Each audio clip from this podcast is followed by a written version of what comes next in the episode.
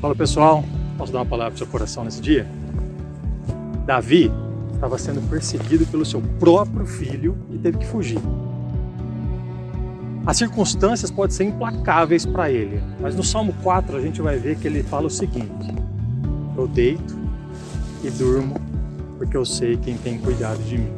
Nos braços do Senhor eu estou seguro. Nos dias de hoje também não é muito diferente. As circunstâncias podem ser implacáveis, pode ser que a gente não passe por perseguição, mas as circunstâncias são difíceis, são duras. Mas a palavra do Senhor vai nos convidar a nos deleitarmos na presença dEle e no cuidado dEle. Não fique preocupado, não fique ansioso. Se o Senhor está do seu lado, Ele tem cuidado de você. Deus abençoe sua vida.